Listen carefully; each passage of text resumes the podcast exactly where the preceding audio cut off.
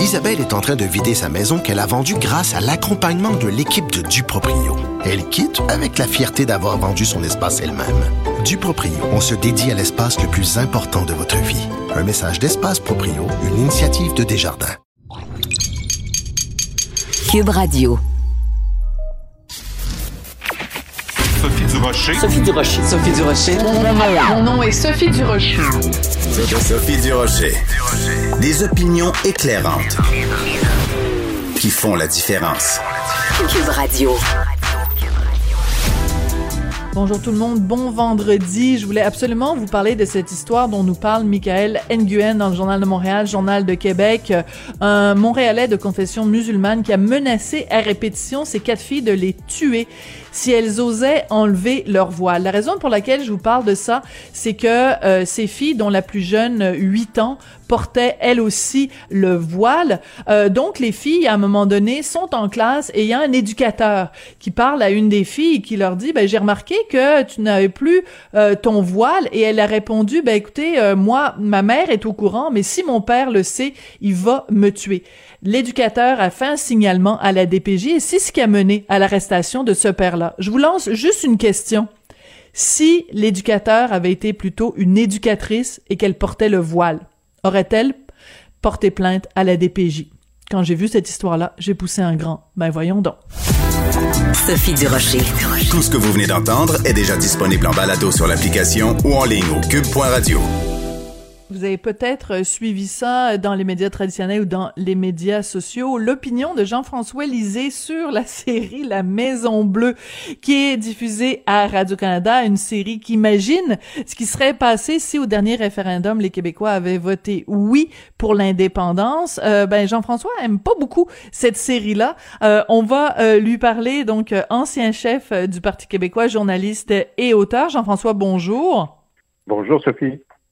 Euh, écoute, c'est assez particulier parce que Hugo Dumas, dans la presse, a écrit un article en disant que tu avais dérogé à la ligne de parti comme si tu étais encore euh, membre du Parti québécois, euh, euh, dirigeant du Parti québécois. C'est un petit peu bizarre. Il n'y a pas de ligne du parti quand on a déjà été membre d'un parti politique, rassure-moi. non, mais il n'y a pas de ligne de parti. C'était c'était un sourire, je pense, de dire que euh, il constatait que des souverainistes ne voulaient pas euh, écouter la série.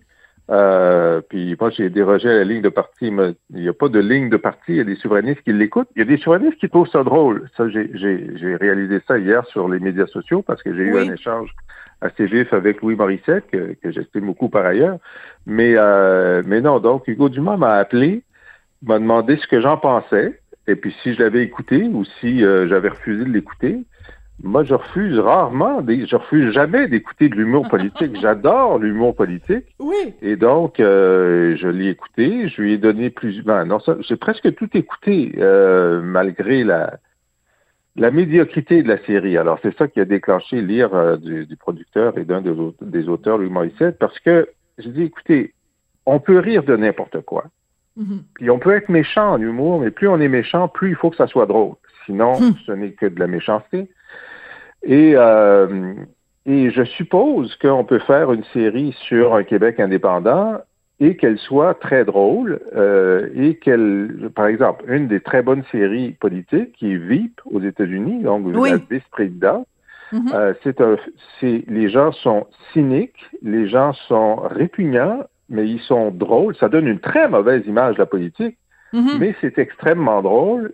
Puis c'est pas tous des niaiseux. Ils sont intelligents, chacun dans- à, à leur façon. Euh, ils se donnent la répartie, ils se font des coups bas. Euh, J'aurais accepté ça, que ce soit des fédéralistes ou des souverainistes ou peu importe. Mais la première chose que je, je reproche à cette série euh, humoristique, c'est qu'elle n'est pas humoristique. Pas- Pour Mhm. moi, il y a des, écoutez, il y a 800 000 personnes qui l'écoutent. Alors, il y a du monde qui aime ça, hein? Bon, alors c'est sûr. Mais pour moi, euh, les- le, le scénario est médiocre, paresseux. C'est paresseux. C'est- C'est le premier brouillon que tu aurais fait. C'est euh, les dialogues sont pas drôles. Tu sais, c'est vraiment, euh, c'est pas bon. C'est vraiment pas bon. Et le problème, une fois que c'est pas bon, c'est que tu te dis, euh, ben, ça représente la vision de qui? Puis ça représente la vision de Jean Chrétien. Jean Chrétien aurait pu écrire le scénario. le Québec indépendant, c'est un échec. Il est dirigé par des incapables. D'ailleurs, le vice-président est analphabète. Euh, puis 60% des Québécois veulent revenir au Canada. c'est exactement la vision de Jean Chrétien. Oui. Alors, ce qui reste, c'est euh, c'est quelque chose de pas drôle, à mon avis, mais je suis sûr qu'il y a des auditeurs qui trouvent ça drôle, en tout cas, à mon avis, pas drôle, mais qui charrie euh, une vision très négative de ce que serait le Québec souverain, puis 40% des auditeurs de Radio-Canada sont indépendantistes. Alors, ils se font dire, votre rêve, c'est euh, ça marchera pas parce qu'on est trop débile pour, euh, pour avoir un pays. Ouais, mais euh, je vais juste euh, pour euh, pour ben, évidemment je je ferai pas une une entrevue aujourd'hui avec Louis Morissette parce que il m'aime pas puis je veux dire jamais il m'accorderait une entrevue. Donc je veux juste quand même lui donner un droit de réplique d'une certaine façon parce que vous êtes pogné en bon québécois sur sur Twitter. Alors voici ce qu'il a écrit hier. Il a dit La Maison Bleue est une satire, un monde parallèle. Je sais bien que la nature du projet amène des divergences d'opinion et des critiques, mais de qualifier notre travail de médiocre et de sous-symphorien est malhonnête et mesquin, un peu d'autodérision, s'il vous plaît, Jean-François Lisée. Alors, euh, je pense que c'est une, une euh, un débat peut-être plus large que juste cette série-là, c'est euh, de, de, de réfléchir à euh, c'est quoi comme chaque individu, évidemment, va regarder cette série-là d'une façon différente. Moi, je dois te faire une confidence. J'ai fait, euh, il y a plusieurs mois, une entrevue avec Guinadon, qui joue le rôle, donc, euh, du premier premier ministre d'un Québec euh, indépendant. Et j'étais très mal à l'aise parce que j'avais demandé une entrevue avec Guinadon avant d'avoir vu euh, la série. Et une fois que j'ai vu la série, que je m'apprêtais à faire l'entrevue, je trouvais ça très gênant parce que je pouvais pas lui dire euh, je trouve pas ça drôle puis je trouve pas ça très bon. C'est toujours très gênant de faire une entrevue avec quelqu'un dans ces circonstances-là. Et c'est pas que Guinadon joue mal, c'est juste qu'il a très très peu de matière intelligente à se mettre euh, sous la dent, ce qui est un gaspillage parce que c'est un excellent un excellent comédien. Mais de façon plus générale, c'est que ça dépeint un peu les Québécois comme des tapons Hmm. Puis, bon, ça fait partie de notre culture aussi de, de, de, s'auto-dénigrer dans, dans, dans, euh, dans, nos communautés. Oui, parce que les bougons, c'était ça aussi, là. Oui, oui, mais les bougons, euh, moi j'aimais ça, j'ai aimé les bougons, j'ai aimé la petite vie. Euh, je veux dire, oui, on, on, on rit de nous. Ben, les bougons, ils étaient très intelligents. Là, écoutez, non, mais ils, ils, c'était des fraudeurs de première. Hein, bon.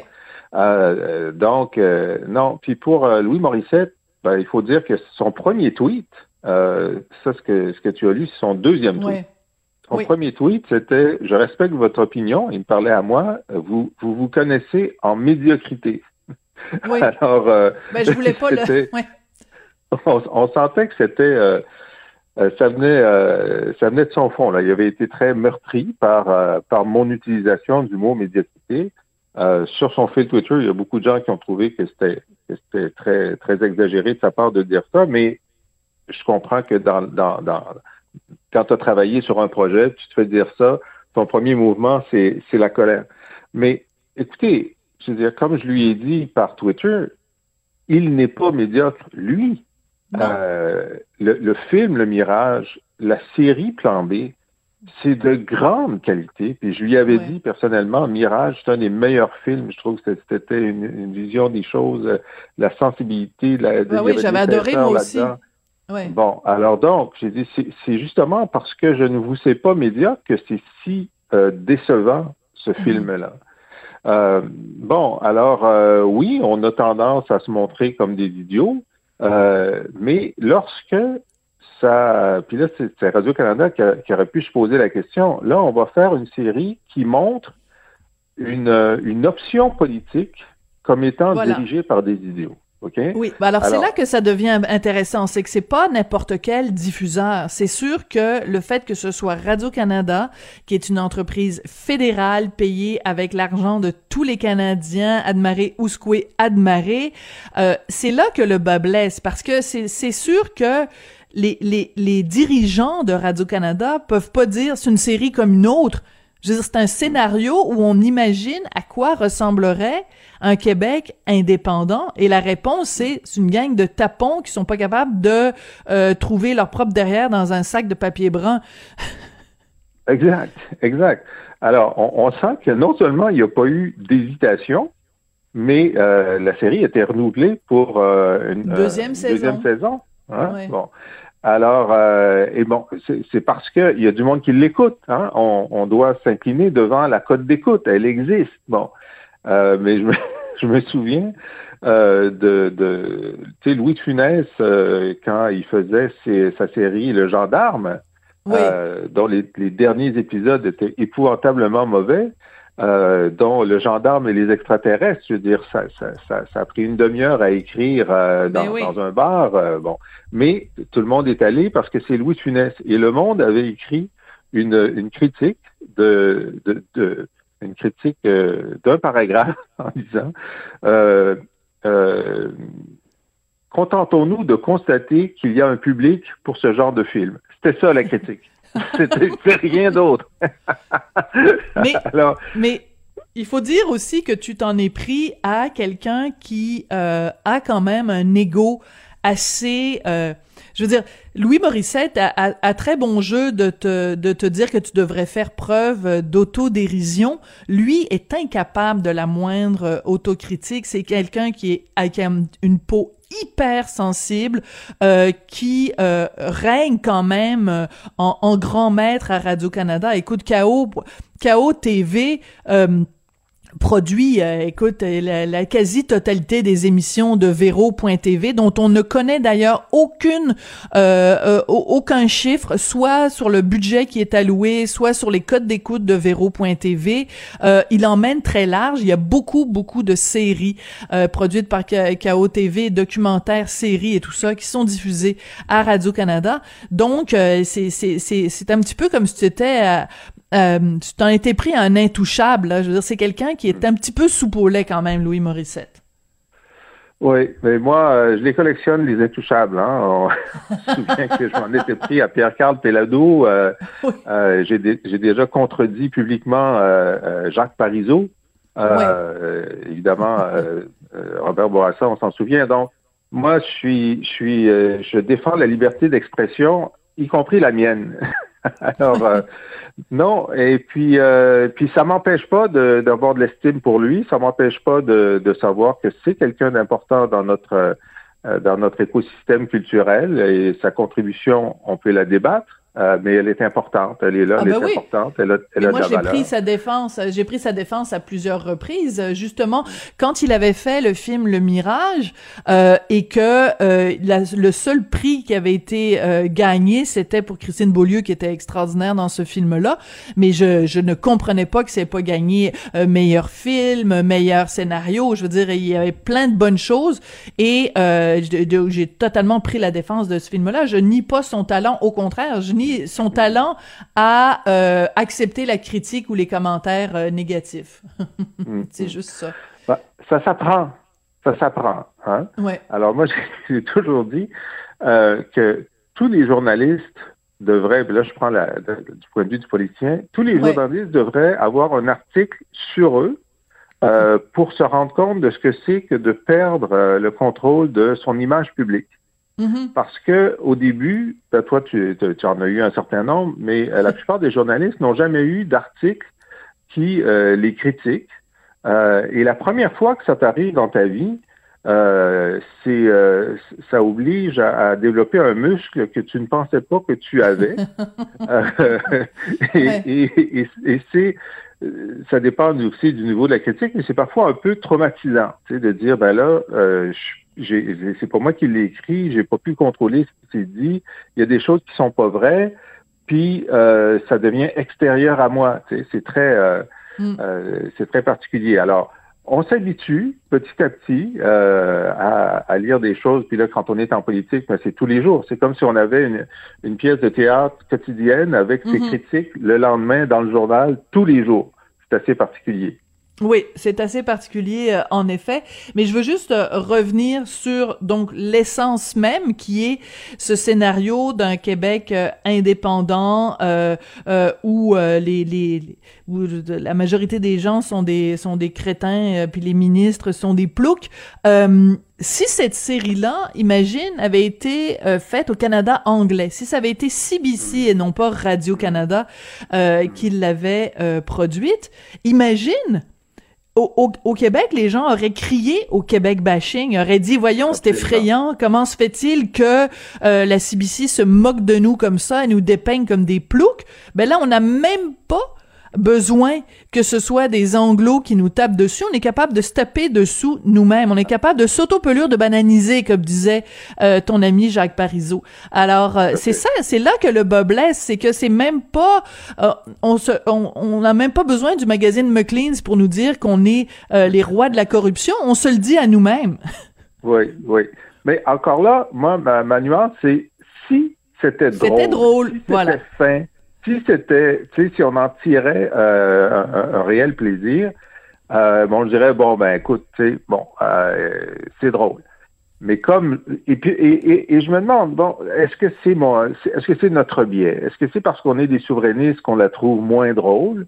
Euh, moi, je suis quand même assez bon public. Tu sais, euh, je l'ai mm. écouté, Louis Funès et les, les extraterrestres. Je suis, bon, je suis assez bon public, mais peut-être que ma carapace euh, euh, n'est pas assez forte pour trouver ça drôle. Mais je me demande aussi, euh, est-ce qu'on va avoir la Maison Rouge euh, où là, ça va être une gang de fédéralistes qui sont en train de, je sais pas moi, faire un programme de commandite pour vendre des drapeaux du Canada, puis qui se font avoir par leurs propres amis dans, des compagnies de, relations publiques qui volent de l'argent.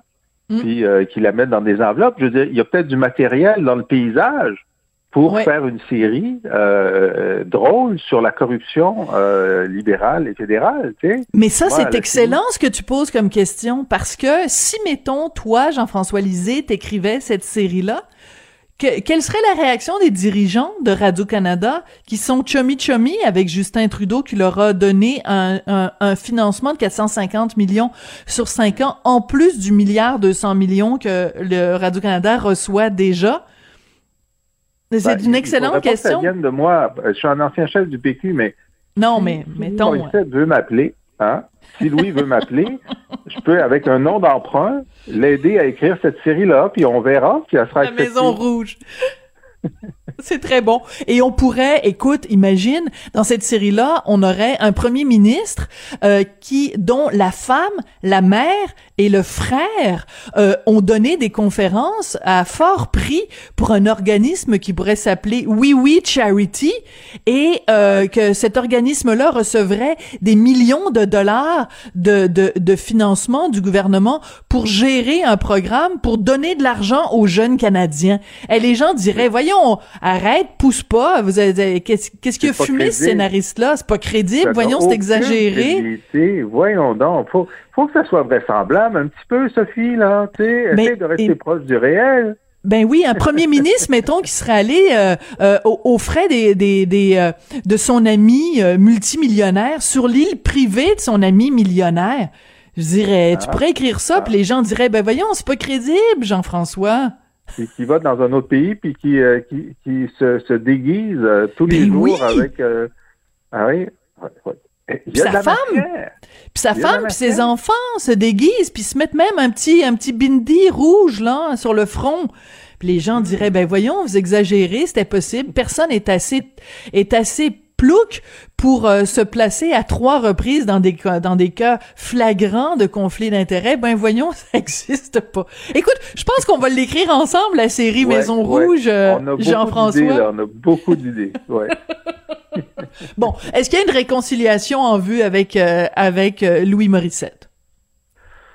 Ah ben, euh, on n'est pas des amis là. On s'est croisés trois fois euh, dans des événements publics. Alors euh, c'est pas c'est pas indispensable. Mais moi je vais je vais je vais je vais continuer à écouter ces, ces productions avec toujours l'esprit ouvert.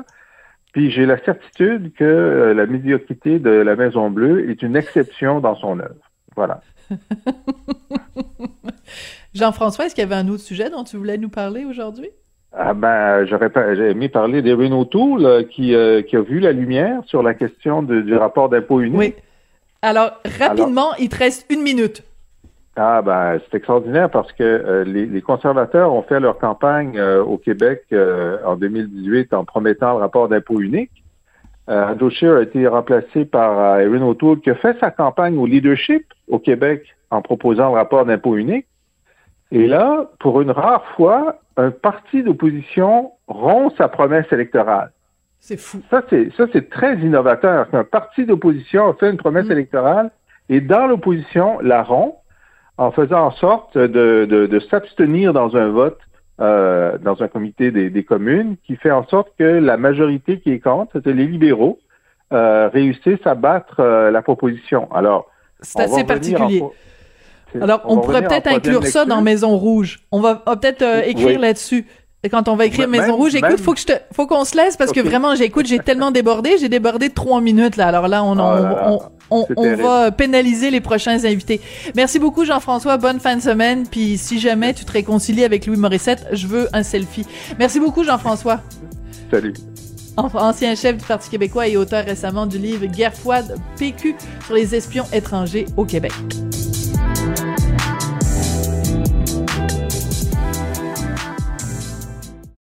Protégez vos dépôts, c'est notre but. La SADC protège vos dépôts dans les institutions fédérales, comme les banques.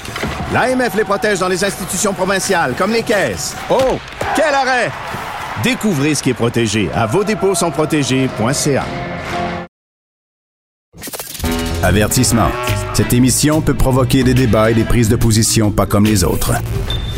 Vous écoutez Sophie Durocher y a une chose qui est importante, qui est vraiment la priorité quand on est un artiste en 2021, mais je pense que ça a toujours été le cas, c'est la liberté. Ben, il y a certains artistes qui considèrent que, avec ce climat de rectitude politique, ben, il y a de moins en moins de liberté. Et c'est pour ça que mon prochain invité a décidé de prendre les grands moyens, de prendre le taureau par les cornes et de créer son propre, son propre médium, en fait, son propre média, son propre diffuseur. C'est l'humoriste bien connu Michel Courtemanche qui lance ces jours-ci une plateforme, une plateforme de liberté totale, comme à TV. Bonjour Michel. Hey, écoute, t'es une des premières qui le dit comme faux. Comme à TV. Parce que ben tout le monde dit de ce temps-là Coma TV. Il faut faire attention entre la maladie, l'accidenté et la joie de vivre. Oui, parce que, mais ça pourrait être aussi euh, comment en anglais c'est un point, un point final. Euh, non, à moi c'est une virgule, pardon, c'est une virgule. Oui, oui. Ouais, Mon fait Dieu, que quel impair! Tu vas sûrement avoir des, témoignages là-dessus. Ah non, il y a quelqu'un qui m'appelle. Ah, oh, c'est pas grave. Dis-leur, dis-leur que t'es occupé avec du douche euh, à Cube Radio. Ouais. Alors Michel, euh, est-ce que j'ai bien présenté, c'est-à-dire qu'en effet, c'est un souci de liberté qui t'a mené à, mettre sur cette plateforme-là sur, pied? Oui, ben c'est ça. Euh, en, création, c'est bien important qu'on n'ait pas d'autocensure, donc d'écrire librement ce qu'on veut, ce qu'on veut faire.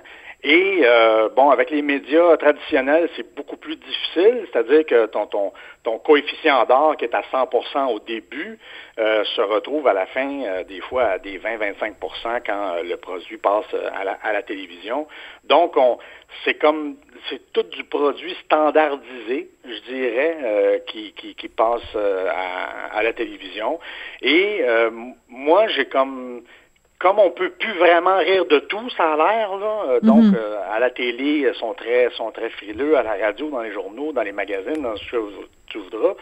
Euh, moi, j'ai comme ce souci-là que faudrait peut-être créer un endroit où il est permis justement de, de, de s'exprimer et de faire les choses comme on a envie de les faire et non pas comment on a envie que les autres euh, veulent qu'on fasse. Mais as-tu des exemples précis de cas? Bon, évidemment, on pense tous à euh, cet avertissement, les bons, les épisodes de La Petite Vie qui avaient été retirés, puis les avertissements qu'il y a avant La Petite Vie. Mais toi, ça, de quelle façon t'as été euh, euh victime de ça ou t'as été impacté par cette espèce de rectitude politique de, de on peut plus rien dire? Ben, euh, ben c'est pas tant, on peut plus rien dire. Dans mon cas, c'était de la façon que je voulais dire les choses et dans quel contexte. Mhm. euh, j'ai travaillé sur une série euh, qu'on va tourner bientôt de toute façon pour comme à TV. Euh, j'avais écrit une série qui se trouve, qui se passait sur un plateau de tournage d'une émission de télévision. Et euh, les diffuseurs étaient très frileux. C'est pas que l'idée était pas bonne, c'était que les diffuseurs euh, disaient que les gens étaient pas intéressés à savoir comment euh, se comportaient les gens sur un plateau de tournage et, quel type d'humour on en retirait. Alors, euh, j'ai quand même travaillé quatre ans là-dessus. Euh, je l'ai proposé à, plein, plein de producteurs qui me disaient à peu près la même chose, qui voulaient modifier les, les, choses et j'en voyais pas vraiment l'utilité parce que surtout que, euh, à mon avis et, l'avis des autres, c'était bien bon, c'était bien drôle. Là. Mm-hmm. Mais euh, quand tu arrives devant les, diffuseurs, ben eux autres sont, sont frileux par rapport à, au marché qui, qui, qui représente leur clientèle, surtout les, les, les, les publicitaires qui se trouvent sur sur, euh, les, les, réseaux. Alors, euh, il fallait se plier à un paquet de conditions qui n'avaient hmm. plus de bon sens. Et puis, en plus, euh, au bout de la ligne, euh, tu as les avocats aussi qui s'en mêlent hmm. pour te dire ça, non, ça, tu, ne pourras pas, ça, tu pourras pas, ça, tu peux pas rire de ça. Puis c'est tout de l'humour pris hors contexte. Un peu comme ce qui est arrivé avec Mike Ward. Quand on ben a comment je dirais, quand, on a dit ces textes euh, en cours, on les, on, les, on les sort de leur contexte, on n'a plus le mic word qu'il y a dedans, puis l'interprétation. Alors, ça m'a beaucoup euh, découragé parce que quand tu arrives devant le, diffuseur, il n'y a plus rien après. Mm-hmm. Il n'y a, plus, a plus de vie, ça, ça meurt là. Et euh, ce, qui est, ce qui est épouvantable, c'est que c'est le même nombre d'heures de travail pour un succès que pour un flop. Fait que que ça va. Oui. Non, mais c'est vrai, tu sais pas ce que ça va donner au, bout de la ligne. Alors, euh, puis d'argumenter aussi, tu sais, de dire, ben non, mais c'est pas ça l'émission, c'est, c'est vraiment une histoire d'amitié entre deux chums qui travaillent sur un plateau de tournage.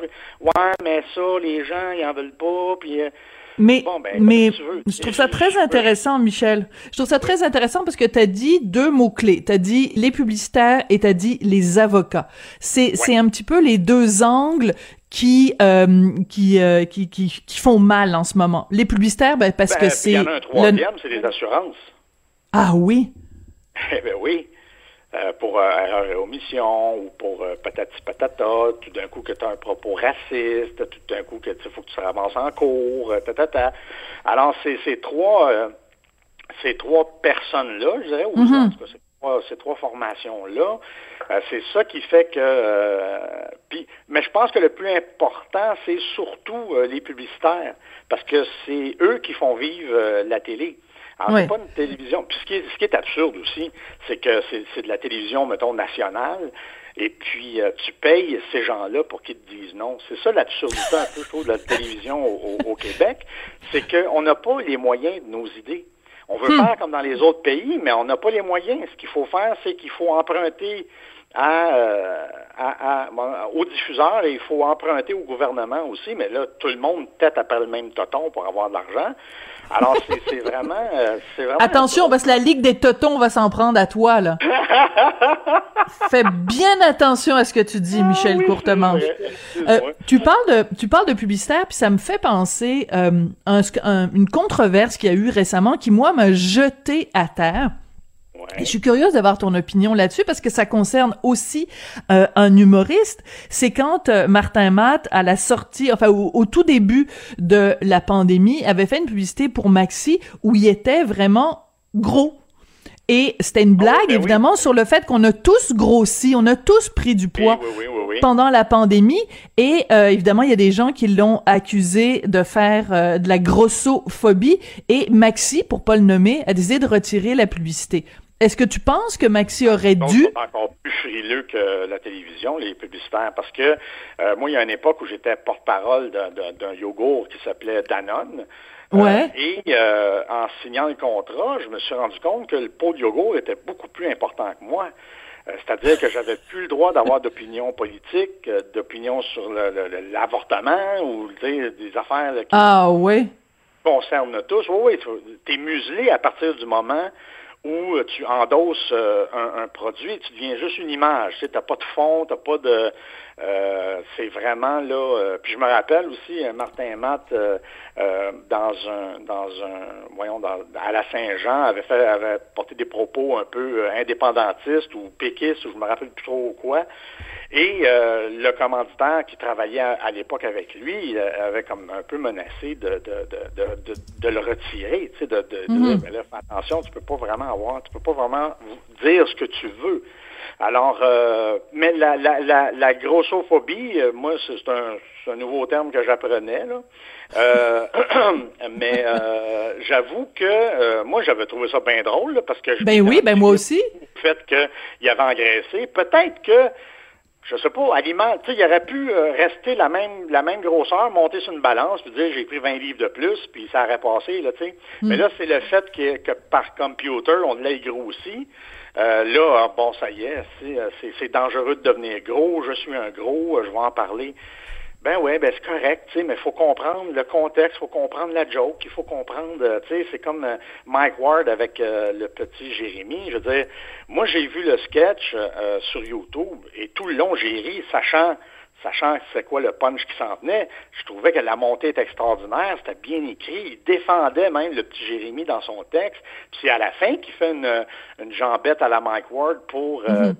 démystifier ça, qui était très, très drôle. Puis t'entends à peu près 1500 personnes dans la salle rire en même temps, mais là, tu sais, on, on, on, est en train de museler le rire. C'est pour ça que, comme à TV, on dit libérez votre rire, parce que c'est des fois, on rit parce que, mais on, se retient parce que c'est pas correct. Mon, mon, mon, on est gêné de rire. Pas vraiment à le, à, à mm. le, c'est pas correct, mais euh, on, on, fait attention, faut pas rire de ci, pas Si c'est drôle, c'est drôle, Carlis. Tu sais, je veux dire, à un moment donné, il faut, il faut arrêter là, de, de d'aseptiser puis de, de, de tout, euh, voyons, de tout passer euh, à l'alcool à fiction, là, tu sais. Ouais. on va. Dire, ouais. Ben oui, ça fait du sens. Ben certainement. Pourquoi ça ferait pas de sens? Non, mais de toute façon. Regarde, on, est tellement, on est tellement euh, écœuré. Moi, écoute, je, peux, je pourrais écrire 12 chroniques par semaine pour dénoncer le fait que euh, c'est des cas de, de, censure ou de micro-censure ou de. Ben, je veux dire, c'est. La meilleure, je trouve, la meilleure, ça a été les Manons. Je sais pas si tu te rappelles de ça. les Manons? Pèse, pèse sur le piton Manon. Je sais pas si tu te rappelles de ça. Il y avait l'association des Manons qui avait fait euh, pression là, pour qu'ils arrêtent de dire ça. J'ai trouvé ça fabuleux. Mais je ne connaissais pas cette histoire-là. T'es sûr que c'est pas une joke inventée, ça? Le, réalisateur de, du Bye Bye, comment il s'appelle vite fait, là?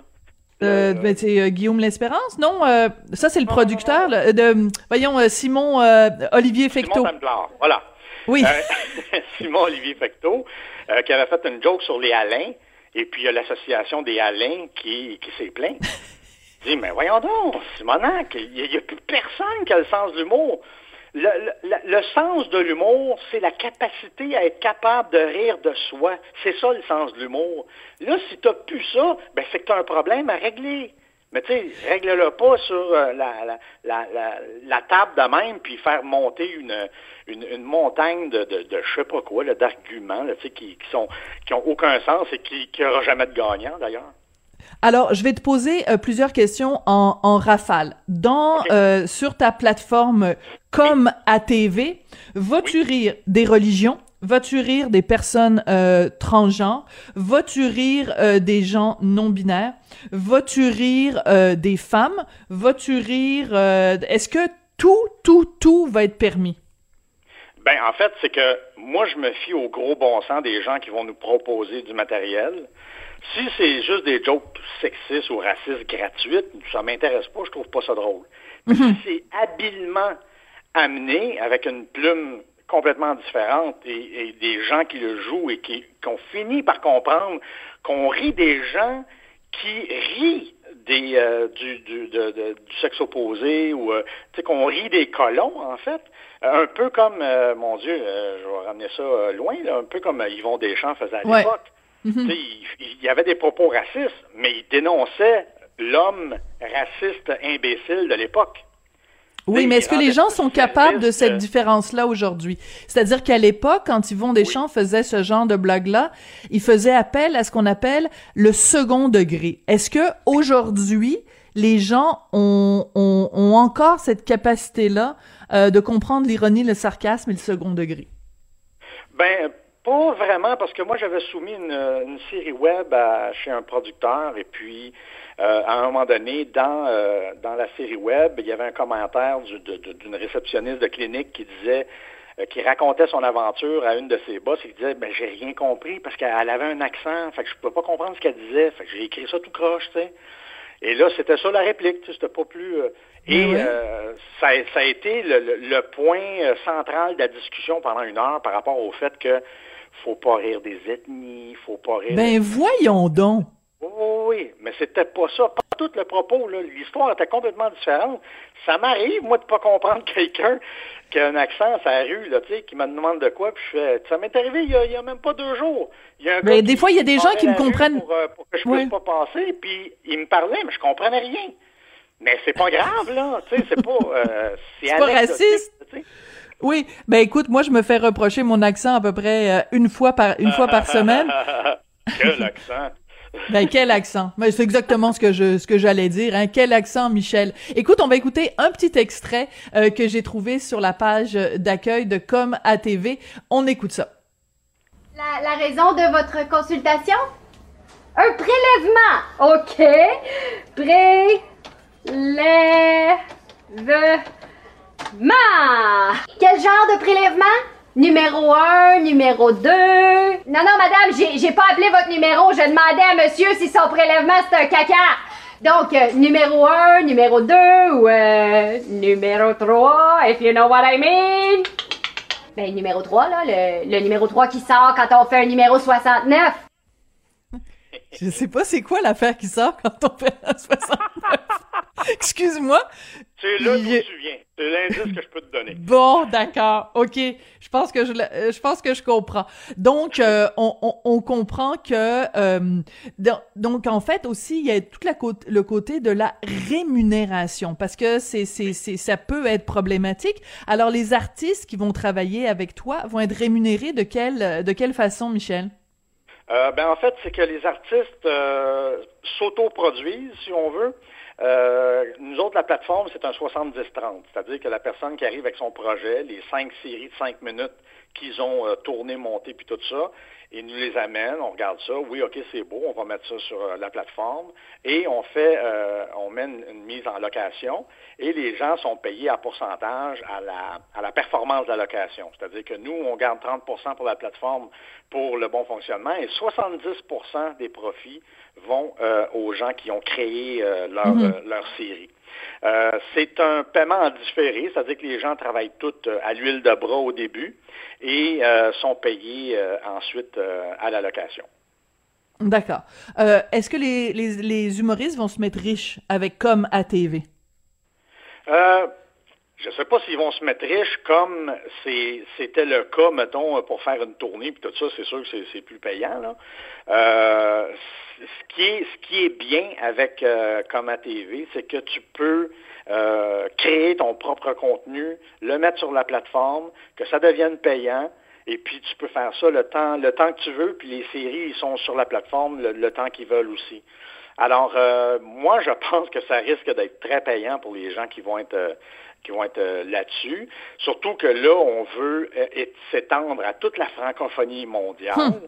Euh, ensuite, attaquer le côté anglophone canadien parce qu'ils ont les mêmes restrictions de production d'émissions télé que, que, nous au Québec. Alors, ça serait une bonne opportunité pour eux de, de, de tester du, du matériel. Parce que je suis pas mal sûr que les, que les grands diffuseurs vont venir sur la plateforme voir qu'est-ce qui, qu'est-ce qui se fait puis sur quoi ils peuvent copier, c'est sûr et certain.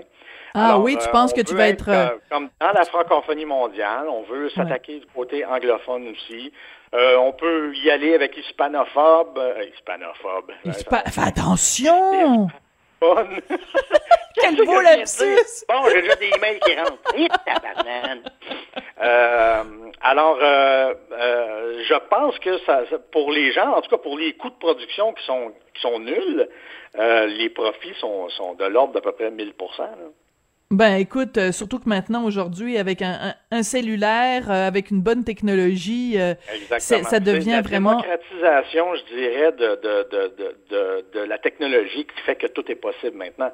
Moi, j'ai les, les quatre séries que j'ai tournées, je les ai faites avec mon, mon iPhone. C'est fou, J'ai monté ça avec mon laptop à la maison, bien tranquille. Alors, c'est tout est tout est possible. Bon, une dernière petite question, Michel, euh, parce qu'on le sait, tu en as parlé euh, très ouvertement, tu as même écrit un livre face à face. Euh, comment vas-tu? Comment je vais? Ah, je vais très bien. C'est très difficile en temps de pandémie. Voilà. mais la, la, pandémie, je te dirais, a fait ressortir le meilleur et le pire de moi-même, c'est-à-dire le, pire au niveau de la, bipolarité, mais aussi de, de, de s'auto-trouver des bonnes comment je dirais, des bonnes solutions pour se remettre euh, sur les tracks. La solution que j'ai trouvée, moi, c'est l'écriture, le montage, euh, et, euh, et c'est ça, s'occuper le cerveau le plus possible. Mais, mais au final, entre ce qui a empiré et ce qui s'est amélioré, tu vas bien. Tu peux nous rassurer là-dessus, tu, tu vas bien. Ben, je vais, je vais bien, aussi bien qu'un bipolaire peut aller. Euh, c'est pas la perfection, là, tu sais. Euh, euh, cette maladie-là, j'ai aucun contrôle là-dessus. C'est hmm. comme, c'est comme avoir un, ado pas d'allure en dedans de soi, là, qui, qui décide de faire ce qu'il veut, là, C'est une belle image. Je suis toujours en train de garder deux personnes. Moi quand je vais bien, puis moi quand je vais pas bien.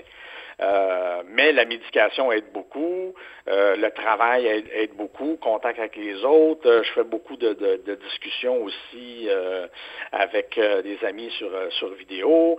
là, je vais faire des, je vais commencer des, des conférences vidéo le mois prochain avec Marc Gervais mm-hmm. et aussi des conférences éventuellement sur scène sur justement l'équilibre. Euh, comment le maintenir, comment le garder, comment, comment faire. Donner des trucs, pas des solutions, mais des trucs. Alors, euh, mais moi, quand je vais mal, je m'en sers toujours pour pouvoir le communiquer pour hmm. euh, des gens qui souffrent de la même maladie que moi. Et c'est pour ça qu'on t'aime. Merci beaucoup, Michel. Et puis j'invite, j'invite tout le monde à euh, t'envoyer beaucoup d'amour parce que c'est important euh, avec la maladie que tu as de savoir que les gens sont derrière toi, que les gens t'aiment et t'apprécient euh, et pour tempérer justement tes hauts et tes bas. Et puis aussi, j'encourage tout le monde à aller sur ta plateforme. Alors en espérant que je vais encore une fois la prononcer de manière pas trop pire, comme ATV. Merci beaucoup. Voilà, comme ATV.tv. TV. Merci.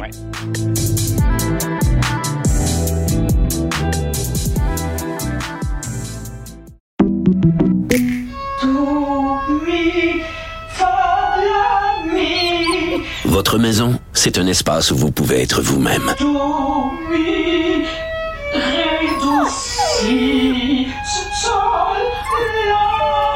Elle mérite d'être bien protégée et vous méritez d'être bien accompagnée. Trouvez la protection la mieux adaptée à votre maison avec Desjardins Assurance et obtenez une soumission en quelques clics sur desjardins.com.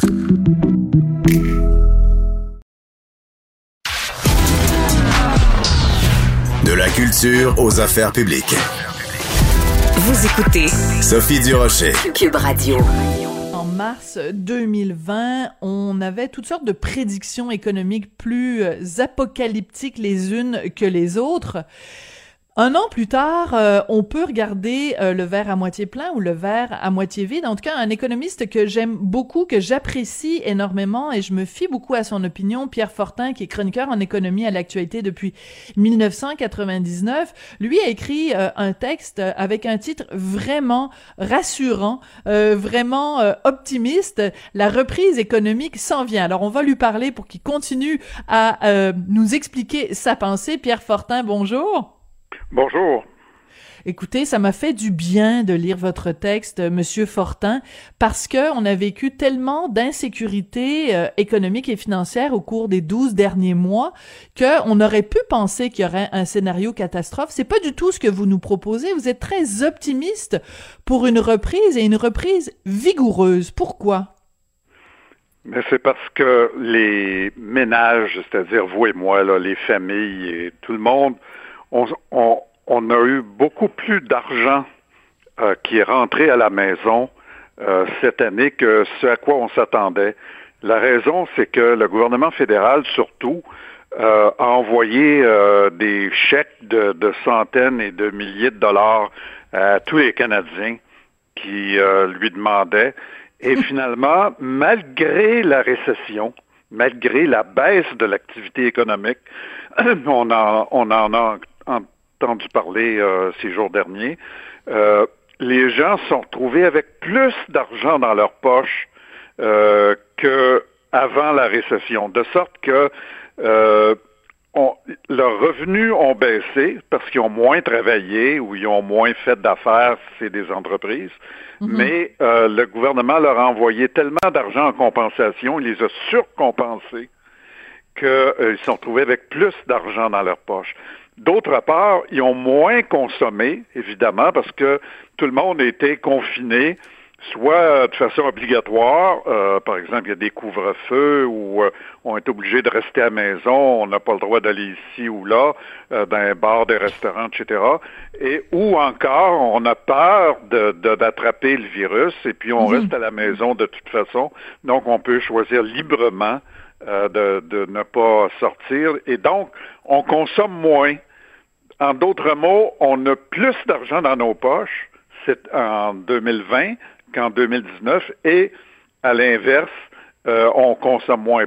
Par conséquent, donc on s'est accumulé de l'argent dans, dans, nos comptes euh, de, de, de, jardin, Banque nationale, etc.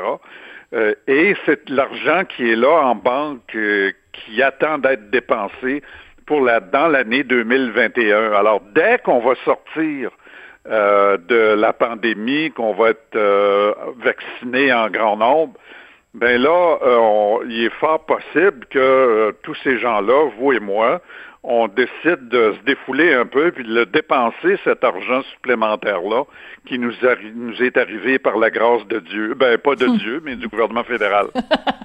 la grâce de Justin, disons ça comme ça. Euh, en même temps, on le sait, euh, au, au, Canada et euh, au Québec, le taux d'endettement des ménages est quand même assez élevé. Je pense la dernière fois que j'avais regardé les chiffres, c'était quelque chose comme 150% Donc pour euh, pour chaque tranche de 100 dollars qu'on a, on en dépense. absolument raison. Voilà, on en euh, dépense 150. Les sont endettés, mais euh, les taux d'intérêt sont au plancher, c'est-à-dire qu'ils n'ont jamais mhm. été si bas depuis 100 ans. Hum. Par conséquent, même si, mettons, dans les 20 dernières années ou 25 dernières années, euh, les, les, le, le, rapport entre la dette des ménages et puis leur revenu disponible a doublé, mettons, vous parlez de 150% alors il y a 25 ans, c'était 75% Donc, euh, effectivement, vous avez raison, la dette a doublé, mais les taux d'intérêt sont trois fois moins élevés. Hmm. Et ce qui est important pour votre budget, c'est pas la dette comme telle, c'est les, les, intérêts. C'est ce qu'elle nous coûte. Les charges d'intérêt que vous avez à hmm. payer euh, dessus chaque mois ou chaque année. Et, par et, et quand on regarde le poids de, de, de ces charges d'intérêt-là qu'on a à payer, du service de la hmm. dette des ménages, ça a baissé, c'était 10% de leur euh, revenu disponible il y a 20 ans et maintenant c'est seulement 6% En d'autres mots, malgré le surendettement, euh, ça coûte cet, endettement-là coûte moins cher aux ménages aujourd'hui euh, qu'il y a 20 ans. Et c'est pour ça que malgré qu'on on, crée de l'inquiétude à toi et moi en disant mon Dieu, on est rendu à 150, 155, 160, qu'en réalité, euh, il se passe rien et puis les ménages continuent euh, d'avoir des budgets qui, qui leur permettent de joindre les deux bouts. On a beaucoup entendu parler, surtout au début de la pandémie, euh, les, oiseaux de malheur nous annonçaient des faillites à plus finir. Est-ce que c'est vraiment ça qu'on a vu, Monsieur Fortin? Oui, il y a eu, euh, bien des, faillites. Euh, à peu près le tiers des entreprises ont fait des mises à pied. 40% des entreprises ont eu une chute de leurs revenus de plus que 20 et donc, ça a été très dur pour les entreprises. Là. Les, ces, ces gens-là qui, qui, euh, qui, qui, gèrent des entreprises, surtout évidemment dans certains secteurs qu'on connaît, là, comme euh, euh, la restauration, l'hôtellerie, les loisirs, les spectacles, nos mm. amis dans le monde artistique et culturel. eux, ils ont vraiment été frappés très durement. par contre, euh, le retour de, de l'économie, euh, si on se met, nous, de notre côté, à dépenser l'épargne forcée qu'on mhm. a accumulée dans la dernière année, mais là, il va y avoir un retour des affaires. Peut-être qu'on va aller même euh, au restaurant au, plus fréquemment dans les, les, six derniers mois de l'année 2021 parce qu'on va se dire, ben là, on va se reprendre. Euh, on oui, va on va rattraper le temps perdu. Peut-être que, ben, en tout cas, écoutez, là, je ne vais pas faire de prédiction, il faut être prudent là-dessus, là, mais donc c'est pas impossible que ça, ça revienne euh, euh, les affaires plus vite que même pour ces gens-là dans, dans les secteurs les plus touchés par la récession. Rapidement, Monsieur Fortin, vous nous avez parlé, vous avez dit à quel point le gouvernement est et fédéral et provincial en fait, les deux les deux paliers de gouvernement avaient surcompensé. Euh, oui. Ce que ça veut dire évidemment au bout du compte, c'est que c'est pas très sain pour les finances publiques. oui et non. C'est-à-dire, oui, euh, il y a des gens qui ont reçu plus d'argent que normalement on aurait jugé bon de leur envoyer. Mm-hmm. Cependant, le fait que ça a mis de l'argent dans leur compte de banque, euh, c'est comme un, il va, il va, il risque d'y avoir un effet favorable décalé, c'est-à-dire dans la deuxième partie de cette année-ci. Hmm. où ces gens-là vont le dépenser finalement cet argent-là et vont faire tourner l'économie plus vite. D'autre part, les, les énormes euh, déficits euh, qu'on a encaissés au niveau mm-hmm. gouvernemental, surtout au niveau fédéral, hein, euh, c'est 400 milliards à presque euh, cette année là qui a été annoncé par Mme Freeland. Ça vous inquiète pas ça? Oui, c'est ça. ben, 383 là, on est c'est possible qu'elle annonce 400 ou plus parce que on a eu encore une, euh, des, du confinement ces, ces, derniers mois. En tout cas, de toute façon, cet, cet argent-là ne coûte pas très cher au gouvernement fédéral à, financer parce que les emprunts, mettons, si on, si on emprunte 400 milliards à un taux d'intérêt qui est peut-être euh, autour de 1% ben ça ne leur coûtera pas plus que 4 milliards par année sur un budget de 350 milliards. C'est bon, c'est bon. On va se quitter euh, là-dessus, Monsieur Fortin. Les taux d'intérêt très bas euh, sont un énorme avantage pour euh, les gouvernements, puis pour les contribuables aussi, évidemment. Euh, et ça va faire en sorte que ce, y aura, ce sera pas nécessaire pour eux euh, de nous planter dans une période d'austérité comme on a connu au Québec sous le gouvernement Couillard en 2014 à 2016.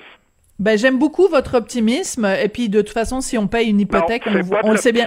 C'est du réalisme. Oui oui, de la lucidité. Vous avez raison. Vous avez raison. Alors le l'économiste réaliste Pierre Fortin, chroniqueur en économie à l'actualité et professeur émérite de sciences économiques à l'UCAM, toujours intéressant de vous parler et d'avoir euh, votre perspective sur les choses. Merci monsieur Fortin. Au plaisir madame Rocher. Sur une note positive, donc, se termine l'émission aujourd'hui. Merci à Joanny Henry. Merci à William Boivin. On se retrouve lundi. Bonne fin de semaine.